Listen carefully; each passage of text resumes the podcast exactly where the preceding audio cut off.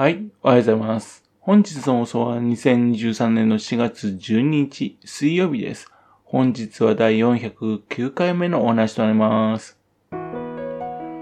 のチャンネルは福島県郡山市在住の特撮アニメ漫画大好き親父のぴょん吉が響きになったことをダラダラと話をしていくという番組です。そんな親父の独り言をお聞きになりまして、もしもあなたの心に何かが残ってしまったらごめんなさい。悪気がなかったんです。不幸にこの番組に興味持ってしまったら、ぜひ今後もごひきのほどよろしくお願いいたします。新仮面ライダーのね、映画館への来場者へのプレゼントですかね。第1弾がね、あのー仮面ライダーのね、カードだったんですね。で、第2弾が1号ライダーの色紙。第3弾が2号ライダーの色紙。で、第 4, や第4弾がね、ショッカーの ID タグだったんですね。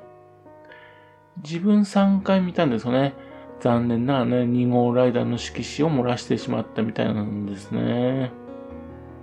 昨日ですね、あの、第5弾、第6弾、第7弾のね、発表があったんですよ。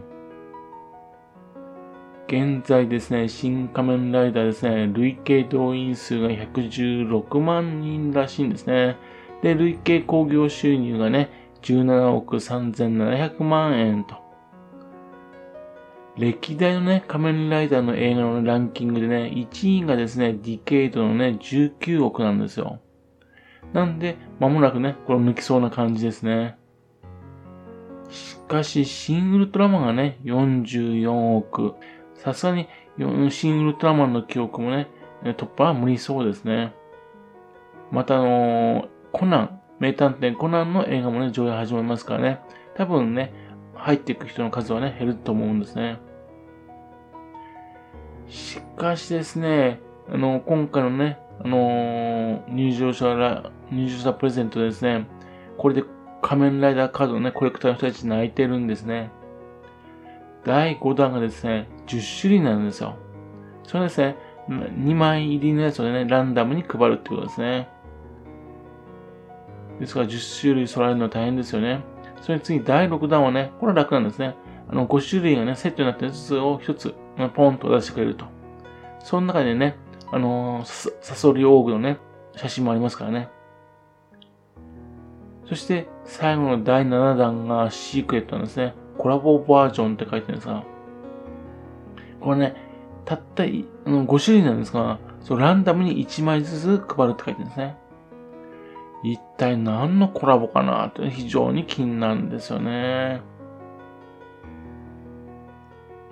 映画館のところでですね、劇場によってはですね、130枚のね、収納可能なね、あの、アルバム、それも販売していましたからね。ですから、あの、仮面ライダーカードはね、さらに出るだろうってことは予想されていたんですよね。まさかですね、映画館の方でね、配布し続けるとはね、思わなかったですね。一体何回映画館で見なければいけないのかって感じですね。ということでね、あの、コレクターの人の、ね、心中をね、非常にね、お察しいたしますって感じですね。あの、カルビのね、あのー、新カメラダチップスの第2弾がね、カード付け出すのかなと思ってたんでね。ですんで、お金を出せばですね、そそば解決できるなと思っていたんですが、映画の入場者プレゼントだったらですね、ちょっとこれ揃えるのね、大変ですよね。唐突ですけどね、福島県の詩人のお話いたします。福島県の詩人、ね。で、有名だと言ったらやっぱり草野新平さんが一番だと思うんですね。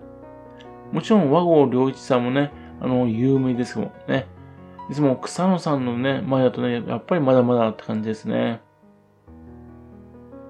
草野新平さんというとですね、カエルを題材にしたですね、オノマトペ、ね、これを使った詩が有名なんですね。ですけども他にですね、宇宙や時間とかね、そういったものを題材にしたですね、幻幻想的な詩も多いんですよ。県内だとね、弱木市の小川町、そこにですね、弱木市立草野新平記念文学館があります。これ1998年に建てられた文学館ですけどね、なかなかね、面白い企画展をする文学館なんですね。これまでもですね、あの、ボノボノだとかね、五十嵐美京さんのボノボノだとかね、あと、メタってコナンとかね、漫画のね、展示会などもね、やってきたんですね。またあと、星新一、星初めてなどもね、行ってきたんですね。いわき市のね、小川町にね、この文学館があるっていうね、もちろんここはですね、草野新平さんの生まれた地だからなんですね。草野新平さんというとね、詩ももちろん素晴らしいんですけどね、やっぱり、あのー、新平さんの功績というとですね、宮沢賢治、これをですね、着目しまして、宮沢賢治をですね、有名にしたということがあると思うんですよね。賢治の最初の全集、ね、宮沢賢治全集をね、観光に、えー、努力された方なんですよ。もしもですね、草野新平さんのね、この努力がなかったですね、宮沢賢治っていう人はね、えー、埋もれていた可能性あるんですね。銀河鉄道の夜もね、銀河鉄道の夜もね、風の又三郎もね、イーハートボもね、すべてなかないこともあるが、なかった可能性があるわけですよ。日本の文学、漫画、ね、それも非常につまんなかっただろうなと思うんですね。草野新平さんのね、ゆかりの地としましてはね、この文学館以外にもですね、小川町の中にね、聖火、大間になった家がね、こう、現在公開されています。というわけでね、興味ある方は行ってみてはどうでしょうか。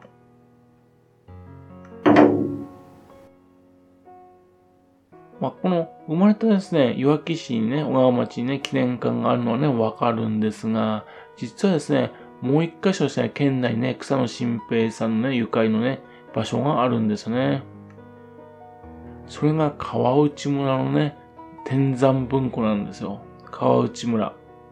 草野新平さんがね、彼の詩人ということでね、国の天然記念物で指定されている川内村のね、あのヘブス沼、その青、森青ガエル、ね、これをね、見に行ったんですね。